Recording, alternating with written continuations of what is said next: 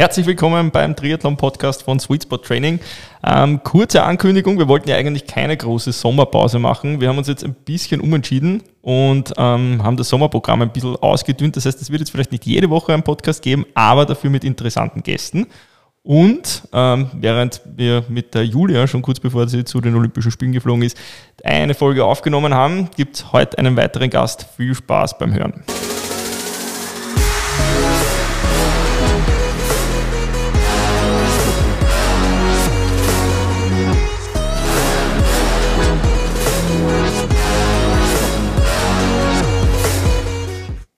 Ja, herzlich willkommen auch von meiner Seite. Unser Gast heute, Sebastian Aschenbrenner. Wir freuen uns, dass du Hallo. da bist. Stell dir vielleicht nochmal kurz vor. Ja, also ich bin der Sebastian Aschenbrenner, bin 25 Jahre alt und mache leidenschaftlich gern Triathlon. Deswegen bist du bei uns, deswegen freuen wir uns, dass du da bist. Nicht, nicht nur leidenschaftlich gern, sondern auch sehr erfolgreich gut. und gut. Ja. Danke für die Einladung. Ja, ähm, wir haben dich hauptsächlich oder wir haben dich eingeladen, weil du jetzt in der Szene wirklich aufgezeigt hast, in den letzten Rennen ähm, einen Hattrick sogar geliefert hast ja. mit Neufeld. Gratuliere an der Stelle. Dankeschön. Gratulation, dem Klassiker, dann am ähm, Stubenbergsee auch die olympische Distanz dominiert, ähm, ganz solide einbracht und dann äh, die Überweltmeisterschaft äh, den Gentleman. Gentleman. Wir sind auf der Heimtriathlon. genau. Also mit anderen Worten, es geht da richtig auf zur Zeit. Wie ist, da, wie ist es dazu gekommen? Äh, die Entwicklung war gut in den letzten Jahren, heuer geht es so richtig gut. Was ist passiert? Oh, ich stelle noch eine Vorfrage, weil ja. wir haben gesagt, wir machen das heute irgendwie so ein bisschen in dem Thema vom Amateur zum Profi. Vielleicht magst du mal ja. überhaupt ganz am Anfang anfangen, wie, wie du zu dem Sport gekommen bist, weil du ja gerade gesagt hast, du machst den leidenschaftlich gern. Also irgendwie muss ja mal die Leidenschaft entstanden sein. Ja, also ich Dankeschön für die Einleitung. Ich kann mich nicht beklagen. Ja, die letzten Rennen sind ganz gut gelaufen. Ähm, ja, also ich, ich mache den Sport eben leidenschaftlich gern und war von klein auf, habe gern, hab gern jede Art von Sport gemacht. Und dann mit 15, 16, 17 dann eigentlich den Triathlon-Sport für mich entdeckt. Und ja, dann eigentlich das Ziel gehabt, mich immer mehr zu verbessern und so ist das von Jahr zu Jahr dann wie, wie bist du dazu gekommen? Geworden. Wie bist du dazu gekommen? Wollte ich auch gerade fragen. War die, Sport war die, entdeckt. Die, die Family, war da irgendwer äh, Vorreiter? Bei mir war es so, der, der Papa hat auch einmal irgendwann in Bodersdorf äh, die Langdistanzen gefinisht. Und Echt? Ich war da, ja, das ja. habe ich gar nicht gewusst. Okay. Ja, doch, ja. ja was man da ähm, lernt halt. Mit 14, 15 war ich da als Betreuer am Stecken, äh, Streckenrand quasi und habe so den Bezug gehabt, was Triathlon überhaupt ist und ähm, habe herausgefunden, dass das, das nicht das mit dem Schießen ist. äh, sondern ich habe auch geschaut, wie du quer hingekommen bist. ja. Papa, wo ist der quer? Äh, nein, ähm, hat es das bei dir auch gegeben? Oder? Ne, eigentlich nicht. Also ich komme aus einer relativ unsportlichen äh, Familie, würde ich mal sagen. Ähm, es war schon so, dass mein Papa immer geschaut hat, dass ich jetzt als kleines Kind ähm, nicht wirklich viel am, am vor der Playstation oder vom Fernseher sitze und dass ich mich halt draußen beschäftige und dann ist uns eigentlich nichts anderes überblieben, als dass wir jeden Tag Sport machen und von Fußball über Tischtennis, Basketball, Beachvolleyball war halt alles dabei. Und ja, also von klein auf eigentlich multisportiv unterwegs mhm. und ähm, ja, dann in der Schulzeit war ich dann doch immer ein bisschen, sagen wir mal, hyperaktiv unterwegs, zum Leiden meiner Lehrer. Und ja, dann so 14, 15 habe ich doch, ein, ein, ein, ein, guter Freund von mir hat mich dann irgendwie zum Laufen gebracht. Der hat mich dazu begeistert, der ist dann schon Halbmarathon gelaufen, also eigentlich den nicht sehr optimalen Einstieg von als 14-Jähriger gleich einmal Halbmarathons laufen. Von nichts kommt nichts. Und ja, so habe ich dann angefangen mit, mit der Begeisterung, einmal so eine lange Distanz zu schaffen. Ja. Und das war am Anfang wirklich mal nur schaffen. Ja. Und ähm, ja, und dann war es mir aber relativ schnell das Laufen alleine zu fad, nachdem ich doch sehr viel gewohnt war, sehr viel Sportarten zu machen. Und ja, dann habe ich irgendwann einmal den Triathlon auf der Donauinsel beobachtet und habe das richtig cool gefunden und habe mir gedacht, sowas möchte ich auch mal machen. Mhm. Da war ich so um die 15, 16. Davor bin ich noch nie geschwommen, also außer in der Schule, das ja. Schulschwimmen. Das Wobei man das nicht als Schwimmen bezeichnet. ja, genau, das kann man nicht als Schwimmen bezeichnen. Das ist ein Überlebenskampf. ja, und, und so hat sich hat eigentlich die Begeisterung begonnen und ich habe auch irgendwie so diesen Leistungssport oder dieses viele Training gebraucht, um ausgeglichen zu sein und dann daraufhin auch in der Schule ruhiger zu sein. Und ja, Sport ist das beste ja, also, Ventil. Genau, das war wirklich ja. so ein bisschen so ein, das hat mich wirklich beruhigt. Wie war der erste Triathlon?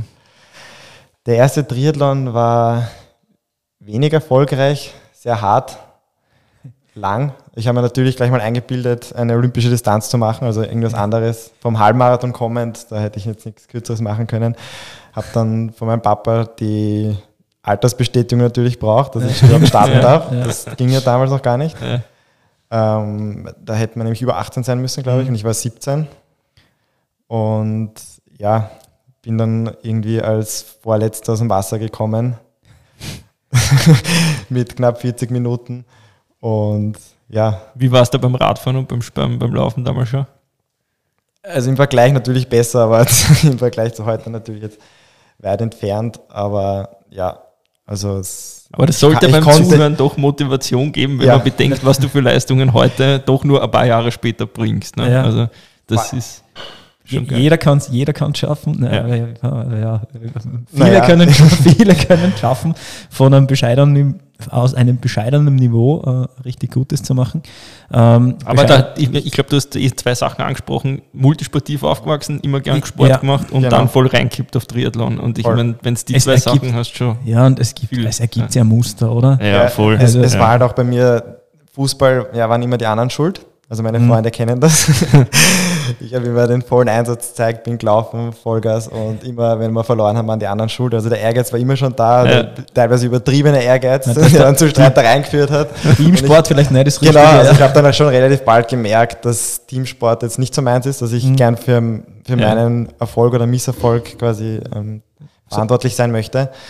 Und ja, also zum Thema Talent, ja, man muss halt dranbleiben. Ähm, ich könnte noch dazu sagen, mein Papa hat eben jetzt nicht wirklich eine sehr sportliche Vergangenheit gehabt. Den habe ich dann eigentlich dazu motiviert, dass er auch Sport macht. Der hat dann auch angefangen, Marathon zu laufen. Cool. Hat aufgehört zu rauchen. Ja. Und dann mit knapp 50 habe hab ich ihm dann gesagt, ja, ich würde gerne Triathlon machen. Und dann, äh, natürlich hat er mich dann unterstützt und haben wir gesagt, okay, mach, nehmen wir mal eine Schwimmstunde. Und haben dann gemeinsam quasi schwimmen gelernt. Also er hat davor auch noch nicht okay, schwimmen gekonnt. Ja. Also wir haben es beide gleichzeitig gelernt. Und bei dem Triathlon ist er auch gestartet, das war auch sein erster Triathlon und er ist vier Minuten, glaube ich, schneller geschwommen als ich. Mit knapp 50. also so viel, so viel, zum Schwimmtalent. Also ja, ist, war mäßig vorhanden. naja, hast aber bisher äh, auch erfolgreich ausgebaut, bisher. Mm, wobei da sicher noch das meiste oder auch mehr Potenzial ist als äh, in den anderen Disziplinen, die, die laufen ja so richtig gut. Wie hat dein Weg dann weiter ausgeschaut? Wie, bist du über, über Vereine, über Trainer oder wie hast, hast du es geschafft, so weit zu kommen? Ja, also der erste, der da mich quasi aufgegriffen hat, war dann der Christoph Angster, mhm. der in der Südstadt ähm, auch tätig ist beim, bei Free, beim Verein Free Giants. Also dort mhm. haben wir dann, sind wir ja. immer geschwommen. Und der wollte dann halt so eine Jugendgruppe machen und hat uns dann quasi zum ersten Mal Gefördert. ein leistungsorientiertes Training gebracht, hat ja. Pläne für uns geschrieben. Ähm, und wir haben dann halt wirklich einmal leistungsmäßig auch wirklich trainiert. Im Vergleich zu heute kann man es auch nicht wirklich leistungsmäßig nennen, aber natürlich, das war der erste Aufgriff von ich mache, ich laufe jetzt selber und laufe jeden Lauf Vollgas und glaube, dass ich dadurch besser werde. Ja. Ähm, zu, hin zu einem Training, ja, was ist Grundlage, was ist ein, ein härteres Training und wie plant man eine Saison und so weiter. Erste, erste Strukturen genau. kennengelernt genau. und dann für gut empfunden, offensichtlich, weil du hast nicht aufgehört. Obwohl ja. es dann Struktur und mehr Härte und vielleicht auch langweiligere ja. Grundlagentrainings gegeben hat. Ich bin dann dranbleiben, wir haben dort, glaube ich, vier Bahnen gehabt immer in der Südstadt und ich habe mich von der langsamsten Bahn, glaube ich, dann auf die schnellste ja, cool. über die Monate der, und Jahre hochgearbeitet. Richtig schön. Das, geil, das ja. geilste System, ich kenne das auch noch vom Schwimmen, ja. äh, wenn man dann in die nächste Gruppe gewechselt hat, war alles einfach nur mehr eine Laktatschlacht bei jedem genau. einzelnen genau. Training bis man so weit war, dass es nicht mehr war und dann hat man wieder weiter gewechselt. Damit der Laktatlevel immer gleich hoch bleibt. Genau. Aber das war eigentlich so meine Motivation, immer zu schauen, ja, ich möchte mich selber verbessern und ich möchte den nächsten, der quasi der nächst schnellere, den möchte ich schlagen und dann den mhm. nächsten und dann den nächsten.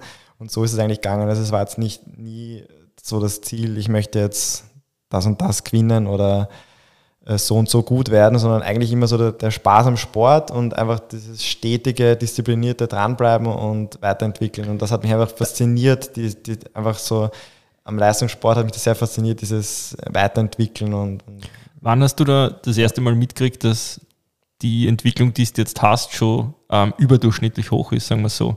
Ich meine, die Zeiten, die du jetzt läufst oder radelst oder ähnliches, die sind ja jetzt nicht mehr jedem vorbehalten, um es mal so zu formulieren. Wann merkt man da, okay, jetzt komme ich in einen Bereich, wo es vielleicht auch schon mal wirklich interessant werden könnte? Oder war das so schleichend, dass das gar nicht aufgefallen ist? Na, sowas dann auch nicht. Aber es war dann doch, ähm, ich glaube, 2016, 2017, nein, 2015, nein, ich glaube 2015 oder 2016, ähm, habe ich dann auch zum Nico Willidal gewechselt. Mhm. Und sein Papa, die haben, die haben uns dann quasi aufgenommen. Der war auch immer auf der schnellsten Bahn bei uns im, im Verein, hat dort mittrainiert, hat die, jeder, ich glaube, jeder kennt ihn Ja. mittlerweile bei Ja, uns in ja. der österreichischen Szene. Der hat die Bewerber gewonnen, natürlich ein großes Vorbild von mir und der hat uns dann äh, quasi aufgegriffen und hat zuerst mal nur das Radtraining gemacht, Mhm. weil er bekannt sehr gut am Rad ist. Und dann irgendwann haben wir gesagt, ja, es wird mehr Sinn machen, wenn sie das ganze Training übernehmen. Und das war dann schon wirklich mal dann professioneller mit wöchentlicher Planung und eigentlich viel Kontakt, nachdem wir auch gemeinsam immer trainiert haben. Ja. Und ähm, ja, natürlich habe ich dann schon gemerkt, dass beim Rad und Laufen, also dass ich da natürlich mehr Talent habe und dass da mehr vorangeht. Es war dann eigentlich so, dass ich vom Laufen kommend eigentlich dann am Rad am Anfang im Vergleich doch um einiges schlechter war und das dann eigentlich sich dann entwickelt hat, dass das Radfahren dann doch sogar in den Zeiten sogar im Vergleich zum Laufen dann schon sogar besser war als das, als, äh, das Laufen, das Radfahren. Und ähm, ja, richtig gemerkt habe ich es dann zum ersten Mal 2019 bei meinem bis dato größten Erfolg bei der Staatsmeisterschaft, wo ich dann mal wirklich die Leistungen wirklich voll abrufen habe können und dann Vierter bei der Staatsmeisterschaft geworden bin. Und dann auch zum ersten Mal und leider zum letzten Mal, dann war es Nico leider vorbei. nicht mehr wirklich Wettkämpfe macht, äh, den Nico geschlagen habe. Das war Ja. schon dann irgendwie so ein, ein Lebenstraum oder Ja, Ziel. ja. Und einige gute Leute halt dann hinter mir gelassen habe, die ich davor noch nicht geschlagen habe. Und Liebe Grüße an Ja. dieser Stelle an den Nico. ja. Und, ja, liebe Grüße. Und ähm, ja, du wirst sicher wieder bald einsteigen in das Geschehen, so wie ich dich kenne. Ja, du wirst das nicht bleiben lassen können.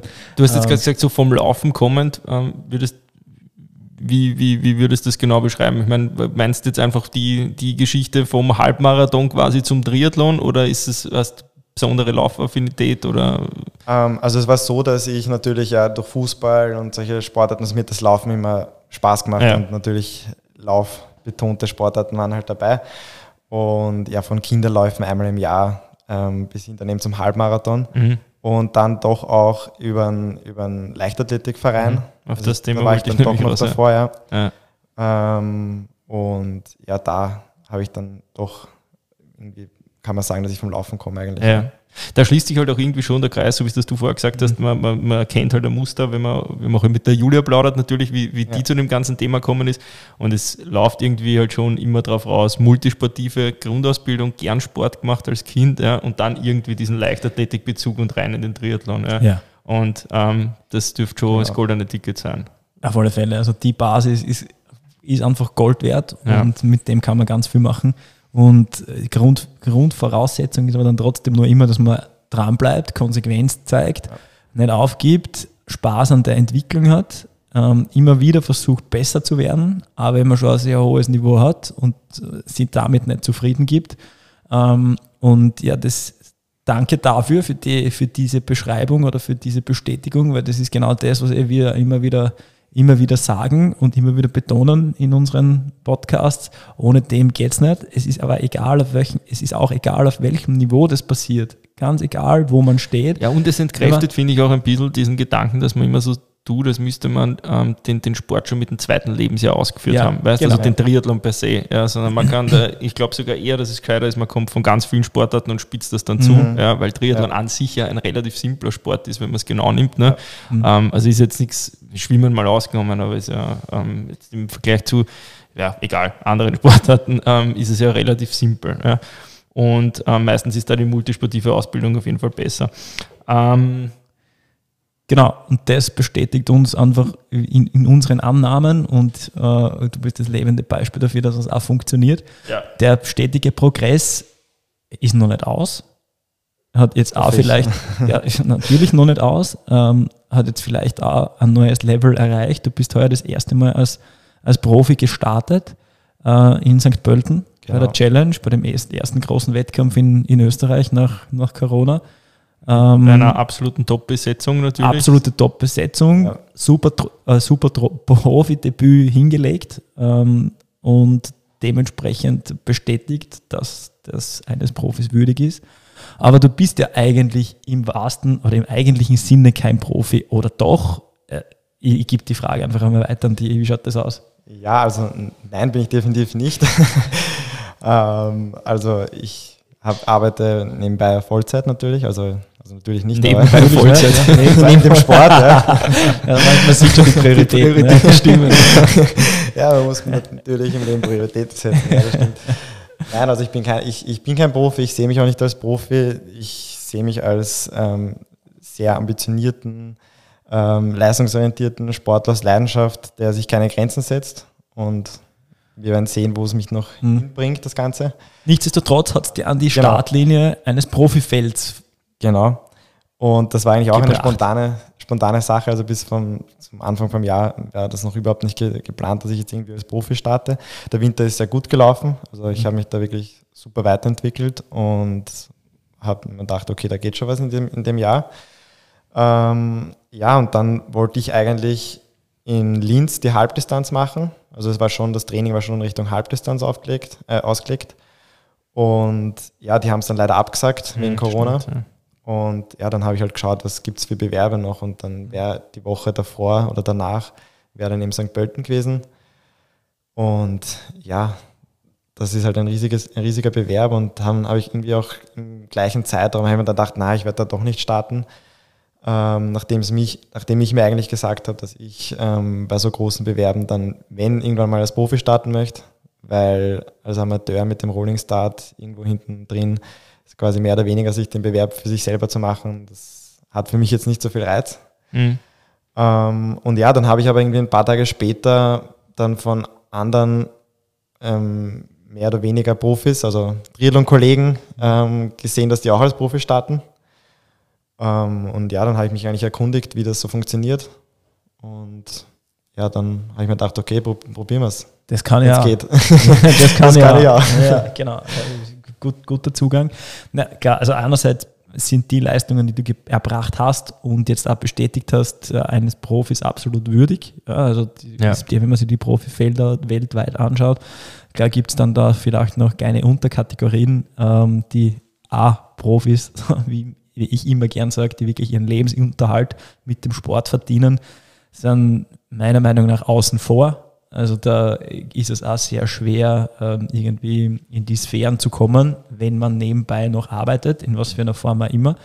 Aber es Ähm, ist halt schon auch der logische nächste Schritt. Ne? Also ich meine, du Genau. hast das ja dann bestätigt mit Genau. dem, mit dem Hattrick. Ich meine, wenn du regional Ja, was unter Anführungszeichen alles gewinnst, ja, dann Ja. muss der nächste Schritt halt eins, eine Etage weiter rauf sein. Und ich glaube, ist ja auch irgendwie dann geil, wenn man sich halt mit dem Feld misst, oder? Mhm. Ja, das Also, war wirklich cool. Ähm, steht man wahrscheinlich auch mit ein paar Bullschlägen mehr am Start. Ja, auch im Vorfeld. Also Ja. da ist dann schon Die, die Nervos ziemlich die Nervosität gekommen, also was ich davor eigentlich noch überhaupt nicht so erlebt habe, so eine richtige Ja. äh, Nervosität. Nervosität. Druck auch irgendwie, Ja. den ich mir dann eigentlich nur selber gemacht habe in Wahrheit, was Ja. eigentlich Ja. auch nicht Genau, so sinnvoll ist. Das würde ja auch schon zu, meinem, zu, meiner nächsten, zu meiner nächsten Frage, da interessiert mich brennend, weil es mich selbst auch mal betroffen hat. Wie geht man da, wie bist du mit dem Druck umgegangen? Du hast das Profidebüt super hingekriegt. Äh, ich habe es auch mal probiert, äh, als Profi zu starten. Das war mehr oder weniger nicht sehr von Erfolg gekrönt, weil eben solche Faktoren wie dann plötzlich viel mehr Druck, viel mehr Aufmerksamkeit, auch Sponsoren da waren, die man dann zufriedenstellen möchte, das Umfeld zufriedenstellen möchte, weil man einfach mehr Zeit investiert, mehr Geld investiert, was auch immer. Ähm, wie bist du mit dem umgegangen? Hast du das äh, ausgeblendet? Hast gesagt, ne, ich starte jetzt eh nur als Profi, weil es sich gerade so ergeben hat? Oder hast du schon ernst genommen? Ich habe es natürlich ernst genommen. Also wie gesagt, der Winter ist extrem gut gelaufen. Mhm. Die Form war wirklich gut. Ähm, und ja, dann habe ich mich extrem gefreut, dass es funktioniert hat im ersten Moment, dass es geklappt hat, dass ich auf der Liste stehe. Und dann äh, ja, hat das hier ein bisschen zum äh, Denken angefangen, wer alle noch am Start steht. Oh, also Leute, wie, die man sonst nur im, im Fernsehen sieht und Idole und man, man dann plötzlich überlegt, dass man dann neben denen auf der Startlinie steht. Äh, ja, da ist dann irgendwie doch was im Kopf passiert, dass man sich dann natürlich ein bisschen einen Druck macht. Mhm. Du hast gesagt, die Form war gut, das Jahr war gut. Erzähl ein bisschen was über das Jahr. Self-coached, oder? Genau. Also ich, bin dann vom, vom Nico Willetal dann ins Selbst, Ja. Self-Coaching dann übergegangen. Ähm, ja, mich hat einfach die Trainingslehre und, und die Trainingswissenschaft hat mich immer schon sehr interessiert. Ja. Habe kurzfristig auch mal überlegt, ähm, Trainingswissen, Sportwissenschaften zu studieren. Ja. Bin dann doch der Technik nach der Dell dann treu geblieben. Ähm, ja, und ich hatte es dann einfach, ich bin halt immer besser geworden und dann hat es mich einfach so interessiert, ja, was könnte ich noch besser machen? Und habe dann einfach angefangen, Studien zu lesen, mich über Podcasts weiterzubilden, äh, YouTube, klassische YouTube-Schule. Ja, ja, ja. Und ähm, ja, dann bin ich einfach draufgekommen, dass es mir das extrem Spaß machen würde und ein extremer Motivationsboost wäre, wenn ich mir jetzt auch selber trainiere. Mhm. Das war der erste Punkt. Und der zweite Punkt, dass ich einfach diese ganzen Erkenntnisse ähm, dann anwenden wollte an mir selber und probieren. Mhm. Da könnte ich, wenn ich das so und so mache, dann wäre das doch noch viel besser und da könnte noch viel mehr weitergehen. Und so hat das dann so das Ganze angefangen, dass ich dann mal den Schritt gewagt habe, das mal selber Ja, zu probieren. Hätte eh- natürlich auch nach hinten ge- losgehen können, aber ist im- immer cool, gut. wenn man dann einfach Informationen, viele Informationen hat und die dann ausprobiert, mit Erfahrung kombiniert, die man schon hat, weil du hast ja sicher aus den Jahren davor vom ersten Trainern bis über Nico äh, Erfahrung gesammelt Ja. und weißt, was vielleicht funktionieren könnte, was nicht funktioniert. Ähm, Und es ist aufgegangen. Ja, äh, wenn man da reflektiert ist, sondieren kann, Zeit aufwendet, dann Und ich glaube auch, das ja. wenn man einfach erkennt, dass man der Typ ist, der, der das mit sich machen kann. Also wir Genau. haben das, dieses ja. auch schon mal da im Mhm. Podcast halt besprochen, ähm, weil ja grundsätzlich nichts dagegen sprechen würde, ja, wenn man das Wissen hat, ne, was du halt angeeignet hast, warum nicht? Ja. Meistens scheitert es dann irgendwie an der Umsetzung, weil man ist halt dann doch entweder zu streng zu sich selber oder zu Mhm. lasch zu sich selber. Ähm, der Sausiert ist wahrscheinlich da auch das lebende Beispiel, der zwar heute nicht da ist, aber wo man sieht, es funktioniert. Ja. ja. Und Wo- ähm, wobei der ist halt man- auch der wo- Typ dafür. Ja, wobei man das aber auch vielleicht wieder ein bisschen eingrenzend sagen muss, weil da Wettkampfziele ja fast fehlen. Ja, aber auch in der Wettkampfzeit, ne? Ja, war, war er auch ja. am Schluss Am Schluss, ja. ähm, ähm, Ja, self-coached. ja, Ja, ja, Also ja, man stimmt, sieht, ja. mit dem richtigen Mhm. Wissen und mit dem, Ja, mit dem, mit dem Umgang dafür kann man es kann man's dann einfach machen. Ähm, wo, wären, wo sind da für dich dann die Grenzen gesetzt, in dem, in dem, wenn du dich selber coachst oder sagst, Ja, also wie gesagt, also es hat eigentlich dann sehr gut funktioniert und wie gesagt, man muss glaube ich auch der Typ dafür sein, mhm, weil wenn man jetzt nicht der disziplinierteste Typ ist, glaube ich, oder nicht der ehrgeizigste Typ ist, dann macht man glaube ich immer zu wenig. Wenn hast man du Angst zu gehabt, dass du zu viel machst? das war meine größte Angst Ja. davor. Ja, Also das same war wirklich, ich habe es mir schon lange überlegt davor, ob ich das jetzt wirklich machen soll. Ja. Und das war meine größte Angst, dass ich dann einfach immer zu viel mache, weil ich da doch, ich bin da wirklich fast auch zu perfektionistisch, was Ja. dann so Trainings betrifft. Ähm, es war dann aber für mich im, vor allem im ersten Blick einfach super, weil ich, weil ich halt einfach den, der Dialog hat super funktioniert zwischen dem Trainer ich und dem Ja. Athleten ich. Okay. Und das hat wirklich gut funktioniert. Also ich, ich konnte mir spontan den, also wirklich extrem spontan den Plan immer anpassen. Ich fühle mich heute nicht gut, okay, mache ich die schnelle Einheit dann am nächsten Tag. Ja. Und da war ich auch wirklich, da war das Athleten-Ich auch extrem ehrlich zum Trainer-Ich und sie Ja, haben ja. sich wirklich eigentlich gut vertraut. Das hat, das hat eigentlich super funktioniert und hat auch Spaß gemacht. Ja, da hast du Und- wahrscheinlich auch schon die größte Problemstelle dann ausgemerzt gehabt, Genau. weil diese Eigenmündigkeit haben ja dann eben viele Ja, nicht. genau. Ne? Und die denken sich, na, jetzt Genau. du gehst jetzt durch ja? und dann scheppert es meistens in Ja. irgendeiner negativen Art. Das ist Weise. der nächste Punkt, glaube ich, dass man ein extrem gutes äh, auch Körpergefühl braucht ja. und ehrlich sein muss zu sich selber. Ja. Also Ja. wenn man das nicht hat, dann wird es wirklich schwierig. Also Körpergefühl ist immer wichtig, weil man muss auch seinem Trainer, wenn man jetzt einen externen Coach hat, immer ehrlich sagen, wie es Ja, geht oder, Ja, ja. oder wie man sich bei den Einheiten fühlt, weil wenn man das nicht macht, dann Kannst du kann der auch nichts machen. Ja, genau. Also das ist sowieso schwierig. Hat es bei dir da in der, in der Zeit jetzt bis heute irgendwann Rückschläge gegeben, wo du sagst, dass er mich mal wirklich, wirklich zurückhaut? Ähm, also so lang war die Zeit ja gar nicht. Also es war von die Saison 2019, wo ich auch dann Vierter bei Staatsmeisterschaft geworden bin, war noch beim Nico. Und dann, also ich meine auch die Zeit vor, also Genau. generell. Und- Ja. also davor schon, also es gab davor, bin ich leider sehr krankheitsanfällig. Also ich habe immer wieder ähm, längere Krankheitsperioden gehabt. Mhm. Also ich habe eigentlich keinen Winter gehabt, seitdem ich Leistungssport mache, wo ich nicht zumindest drei Wochen lang wirklich krank war. Okay. Ähm, ja, das war wahrscheinlich sicher natürlich irgendwie auch der Ehrgeiz, die Disziplin, mhm. den Plan immer durchzudrücken. Und das habe ich dann geschafft zum ersten Mal, wie ich mich selber trainiert habe, dass ich dann nicht krank geworden bin. Okay. Und da war ich dann eigentlich sehr stolz drauf, dass das anscheinend wirklich funktioniert. Die neuen Erkenntnisse aus der Trainingswissenschaft, die ich dann anwende und gleichzeitig die Kommunikation zwischen meinem persönlichen Athleten ja, und, ja. und Trainer ich ähm, dass ich da dann mal nicht krank war. Dadurch ist natürlich dann auch viel weitergegangen, weil ich war davor in den Saisonen davor, auch in der Saison 2019, wo ich dann eben noch ein gutes Rennen abgeliefert habe bei der Staatsmeisterschaft, war ich auch ähm, zweieinhalb Monate, glaube ich, außer Gefecht. Puh, das ist Und, schon verdammt lang. lang ähm, ja. ja. das ist natürlich, wenn da fängt man dann, wenn das dann vor allem im, meistens immer so im Jänner, Februar herum ist, fängt man dann im März, April dann quasi von neu an. Ja. ähm, ja. Und das, ja, ist dann das eigentlich sind, das sind halt wirklich lange Pausen. Ich kann mich da erinnern an einen Satz von Marco Wolf, der mal gemeint hat, ähm, die Leute sind für die Olympischen Spiele interessant, die schaffen das vier Jahre durchtrainieren können. Ja. Also diese Verletzungspausen oder Krankheitspausen, wenn die halt wirklich in so einem, in so einem langen ja. Bereich sind, das, okay, halt das verstehe ich. Ja. Wie immer die Kerbe ähm, Kontinuität, Konstanz ist einfach der Schlüssel zu guten Leistungen und ist immer eine Gratwanderung auf alle Fälle.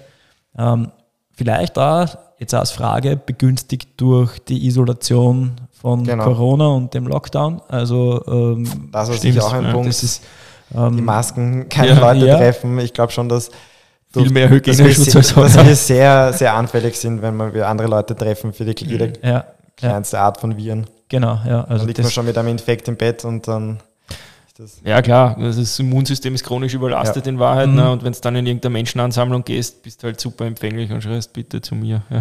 Genau, und vielleicht da, da eben auch das, den goldenen Mittelweg zu finden ähm, ja. aus Regeneration und Belastung, um eben die Open, den Open-Window-Effekt gering zu halten.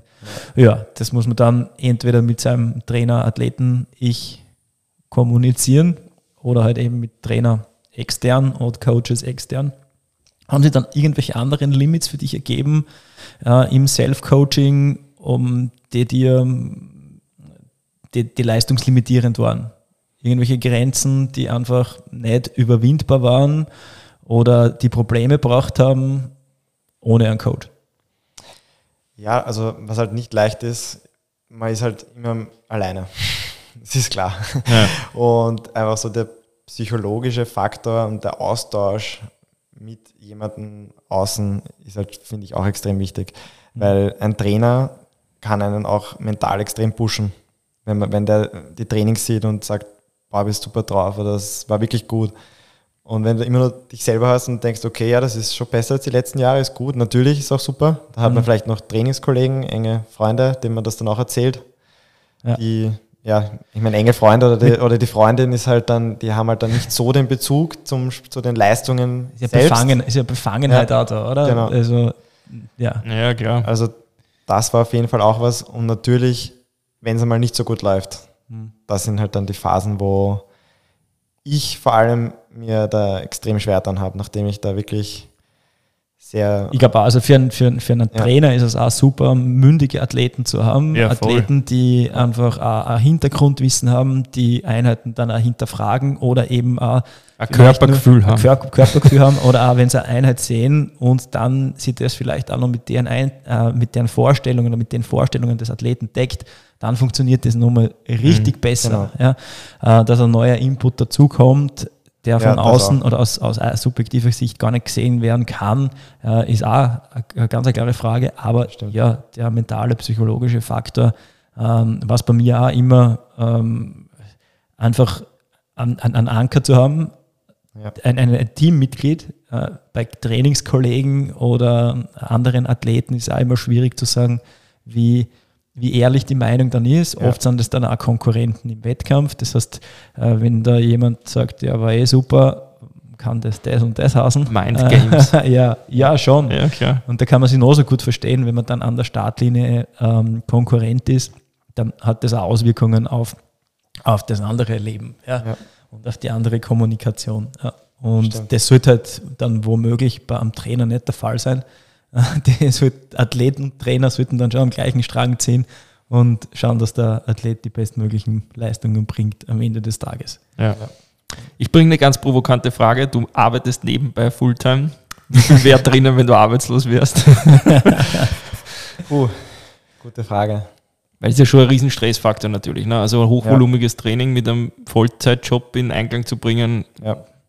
Ich habe es mir noch nie, also ich habe es mir natürlich schon überlegt, aber ich bin es eigentlich gewohnt. Also ich, seitdem ich den Sport mache, ähm, habe ich nebenbei immer Vollgas was anderes gemacht. Also von, sei es von der HTL, ja. das war eigentlich die schwierigste Zeit, äh, mit 40 Stunden in der Schule, teilweise bis fünf und dann nachher mhm. noch im, spät im Dunkeln oder mhm. ganz in der Früh noch zu trainieren. Das war natürlich hart, ja. vor allem ja. wenn alle anderen Freunde das nicht so wirklich verstehen oder Schulkollegen.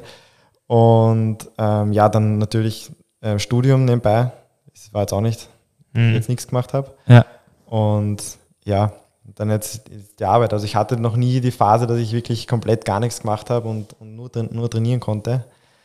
Ähm, aber es ist, mein Trainingsumfang ist auch noch nicht, ich will ihn jetzt nicht so als so hoch bezeichnen, dass ich ähm, aber die Regeneration wäre halt unzweifelhaft höher. Ja, das ist sicher, Fall, ja. sicher auch ein Fall, was du. Ja, ja ähm, ganz sicher auch wieder. Also, du bist sicher auch einer der Nutznießer der Corona-Situation genau. bezüglich, äh, bezüglich Krank, äh, Krankheitsvermeidung oder mhm. Verkühlungs-, äh, ja. Infektvermeidung und Homeoffice-Geschichten, genau. wo man sich den Tag ein bisschen besser einteilen kann. Vielleicht bleibt es hoffentlich, bleibt das ja erhalten das, zu einem gewissen das Grad. Schön, ja. Das wäre super. Ja, natürlich war das, das war natürlich super. Und mit dem Homeoffice war es natürlich dann um einiges ähm, flexibler, mhm. Auch von den Trainingszeiten her. Ja war nicht nur bei dir so, also bei vielen, bei vielen ja. auch nicht so ambitionierten Athleten war es leichter, äh, sich das ja. einzuteilen ja. und effektiver zu trainieren. Also es hatten im Prinzip wirklich das Gros der Athleten hat am Tag zwei Stunden mehr gehabt, einfach nur weil die ganze Bahnfahrerei oder, oder mhm. Anreise halt zum, zum Arbeitsplatz wegfällt. Wenn man sich das überlegt, das sind, das sind schon 14 Trainingsstunden in ja. der Woche. Ich meine, vorausgesetzt man hat eine sieben Tage Arbeitswoche, aber ja, ihr wisst, was ich meine. Ja? Das, das, ist unglaublich viel, was da mobilisiert wird, was eigentlich auf der Strecke liegt und unnötig wäre. Ne? Ja, naja, am, am Ende des Tages wird es auch, auch daran scheitern, dass irgendwo das tägliche Brot verdient werden muss. Mhm. Genau. Und, Aber äh, im Triathlon wirst du ja reich, oder? Ja. Also jetzt hast du ja, jetzt hast du ja eigentlich die wichtigsten Rennen in Österreich gewonnen, jetzt musst du ja. ausgesagt haben. oder nicht. Die Sponsoren fliegen einem leider nicht zu ja. selber und die, die Preisgelder, also die Veranstaltungen, die ein Preisgeld haben, sind sehr gering. Ich glaube, die kann man schon auf einer Hand abzählen in Österreich. Und dann sehr gut besetzt, ne? Die sind dann natürlich gut besetzt. Also ja, und natürlich ein, ein teurer Sport, was ja. das ganze Material betrifft. Also ich bin ja auch bis 2019 ähm, mit einem alten Alurad gefahren. Das ist mein erstes, also mein, das Rad, was mir mein Papa gekauft hat damals. Mit dem bin ich bis ja. 2019 zu meinem vierten Platz bei den Staatsmeisterschaften gefahren. Okay. Also das ist, glaube ich, dann Richtig jetzt mittlerweile schon, Richtig weil das war damals schon gebraucht, um ein Tausender, glaube ich, oder 900 Euro. Und also ein Aluradling, so ein Cube Aerium. Ja. Und ich habe halt dann natürlich das Beste draus gemacht. Ich habe mir dann irgendwann einmal auf eine Scheibe gespart und auf, auf Aerofelgen, also zuerst Aerofelgen, dann Scheibe. Ähm, Aerohelm, Position, äh, so gut wie geht, ja. das rausgeholt. Und ähm, ja, da war ich natürlich schon stolz drauf, dass ich mit dem Rad äh, quasi schon Radbestzeiten fahren habe können und, und wirklich auch konkurrenzfähig zu sein am Rad. Ja. Und ja, dann mit, mit Einstieg ins Berufsleben habe ich mir dann endlich äh, das Rad, den langen ersehnten Traum erfüllen ja. können. Und da ist natürlich dann noch einmal ein größerer Sprung gewesen ja, in der ja. Saison. Natürlich habe ich mich dann selber auch trainiert, das ist viel weiter gegangen, aber natürlich muss man sagen, die Aerodynamik vom Rad ist natürlich auch ausschlaggebend, dass ich dann sicher auch nochmal schneller war. Ja, ja, die, die, klar, die besten Haxen helfen nichts, genau. wenn man auf irgendeiner Gurken sitzt die einfach nicht konkurrenzfähig ist, aber umgekehrt natürlich auch, das beste Rad ist nichts genau. wert, wenn, wenn die Haxen dazu nicht stimmt. Genau, das ist das große Aber, wollte ich gerade sagen. Ja, also und, ähm, man kann auch mit, mit ähm, billigen Rädern schnell Rad fahren. also da war ich schon immer stolz drauf, wenn ich dann bei Leuten äh, vorbeigefahren bin, die find, ähm, mit der 10.000 Euro Maschine gefahren sind. Ich finde in der Situation wieder, ich kann mich noch ganz genau erinnern, schon lang her, äh, wir haben so äh, wirklich ein Rennrad gehabt, ausgeborgt damals mit halt einem Aufleger und ähm, mein, also mein ersten Gesamtpodium, zweiter Platz war das irgendwo bei Solmsee oder so, keine Ahnung, war auf so einem Rad, wo halt dann neben alle Rennmaschinen äh, High-End gehängt sind und zwischendrin sehr auffällig mein altes Rennradl. Ja. Ähm, aber ja, die, der Motor zählt dann am Ende des Tages. Im besten ja. Fall dann die Kombination aus einem coolen Radl Genau. und einem guten Motor. Das war tatsächlich lange so, dass ich, ähm, also lange, also wie ich meine ersten kleineren Sprintdistanzen und so weiter gewinnen konnte, war es doch immer so, wenn man dann in die Wechselzone kommt, dass man dann doch immer irgendwie ein bisschen eingeschüchtert war. Ja, wie kann ich da jetzt wirklich gewinnen heute? Gewinne ich dort wirklich mit Ja. den ganzen Maschinen, die da am Start stehen und ich komme da mit meinem Aluradl daher. Also das war schon am Anfang, ähm, wo man noch nicht so selbstbewusst ist, war es dann doch auch sehr einschüchternd. Aber wenn man so in Sport einsteigt. Ja. Genau. Abrechnen wieder am Schluss. Was sind jetzt die nächsten Ziele noch für diese Saison? Was steht, Genau. noch, was steht noch an für dich? Ja, also ähm, jetzt sind die beiden großen Rennen leider sehr knapp aneinander, Obertrum und Mostimann. Beide Staatsmeisterschaften. Beide Staatsmeisterschaften, Halbdistanz und olympische Distanz. Spannend. Ja. Wie schaut es da mit den Feldern aus? Gut besetzt, nehme ich an. Ja, natürlich, Ja, wie jedes Jahr. hast, hast, jedes Jahr hast du ein paar besondere Namen für uns. Obertrum oder äh, Obertrum hast du gute, hast du gute Erinnerungen dran. Genau, Obertrum sind sehr gute Erinnerungen, Also- da freue ich mich sehr drauf. Leider haben sie 2020 dann den Bewerb absagen müssen wegen Corona. Ja. Ähm, das war 2019 mein bis dato bestes Rennen Ja. bei Staatsmeisterschaften. Immer gut, wenn man mit so einem Gefühl Genau. an der Startlinie Ja. steht und weiß, da kann man performen. Ja, das war damals eben die olympische Distanz. Ähm, Mhm. Dieses Jahr ist die Mitteldistanz. Mhm. Ist aber im Prinzip dieselbe Strecke, nur halt diesmal dreimal zu fahren, die Runde. Mhm. Ja. Und ja, die, die Startfelder, also ein Georg Enzenberger, Matthias Hohlrieder, Christian Birngruber, das sind schon Ja. einige, einige Ich habe gelesen, Klange ist am Start, oder? ja, die ganz großen Namen sind auch am Start. Also Kramer. das ist Ja. Also jetzt nicht- Jetzt nicht ja. Staatsmeisterschaften, oder hat er, schon die, hat der Lange schon die Staatsbürgerschaft gekriegt, Ja, weil er jetzt in Salzburg schon- wohnt ja, oder so? Ne? man schon fast glauben. Glaube ich nicht. Nein. Ähm, aber jedenfalls gut besetzt ist ja für, dann eine, für eine Renndynamik in einer Staatsmeisterschaft auch ausschlaggebend oder macht ja also dann Sinn, sich an den anderen Nicht-Österreichern zu orientieren, weil die werden das Rennen auch beeinflussen genau. in Ja, Hinsicht auf sicher. Gruppenbildung und so weiter, ja, oder wie auch immer. Die Renndynamik wird es ändern. Und trotzdem auch wieder spannend, dann mit einem Weltmeister an der Startlinie zu Genau. stehen, oder? Das stimmt. Eine Woche später, Aber ich bin zum Glück nicht so aufgeregt wie wie vor, wie vor St. Pölten. Jetzt weißt du, jetzt weißt du, dass du das kannst und äh, kann schon nichts mehr schief Ja. gehen. Ja, auf alle Fälle äh, wird das wieder, werden das jetzt zwei spannende Wochenenden Ja. aufeina- aufeinander folgend. Ähm, Mosty Man, Bernhard Keller, sowieso dafür bekannt, dass er wieder ein Festival auf die Beine stellen Immer wird. perfekt organisiert, Genau. immer Ah. geiles Rennen. Dort gibt es auch wieder Preisgeld. Ich nehme an, in Ja. Obertrum auch, oder? Ja, Ja, also bei der Staatsmeisterschaft denke Ja. ich schon. Auf den also für, Ganze. für Mosty Man habe ich gesehen, dass wieder ein Preis, auch ein Preisgeld gibt Ja. von, ich glaube, da ist auch Omnibiotik eingesprungen äh, Genau. oder hat sich da mit, mit involviert Ja. und stellt da das Preisgeld. Nagelt ich mir nicht drauf fest. 800 sind es. Ich glaube auch 800, Ja, und das ist ja schon eine, eine stattliche Summe, Das stimmt. um ja. die sich, es sich lohnt, noch mehr Gas zu geben. Ja, ja äh, unglücklich die vielleicht eher die, die, die Terminwahl, also die, die, die olympische Distanz eine Woche oder nicht einmal, ja, wo ja aber genau. eine Woche. Nach, Sechs Tage Oder sechs. Tage, es ist Sonntag und Samstag ist dann sofort Ja. wieder die, die olympische Distanz. Das ist schon happig. Ist schon happig. Ähm, umgekehrt wäre es vielleicht ein bisschen leichter gewesen ähm, mit Mosty Man vor der Mitteldistanz. Äh, aber ja, äh, es ist für alle so. Es wäre cool gewesen, wenn irgendwas so Mitte August wäre. Ne? Jetzt ist Mhm. ähm, ja leider auch noch ähm, Machfeld-Triathlon ausgefallen und so. Also es ist, da wäre Platz. da wäre richtig Platz für Ja. richtig geiles. Andererseits ist Geigersee haben es auch schon abgesagt in Ja. Kärnten. Den habe ich Ja. auch schon mal mitgemacht. also ein paar. Stefan schon Leitner, als- falls du zuhörst, vielleicht fällt dir spontan noch was ein zu organisieren um die Zeit.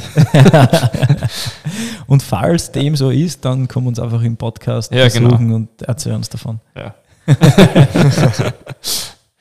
Ja, äh, wir freuen uns auf, auf, spannende, auf spannende Rennen. Ja. Wünschen dir alles Gute dafür.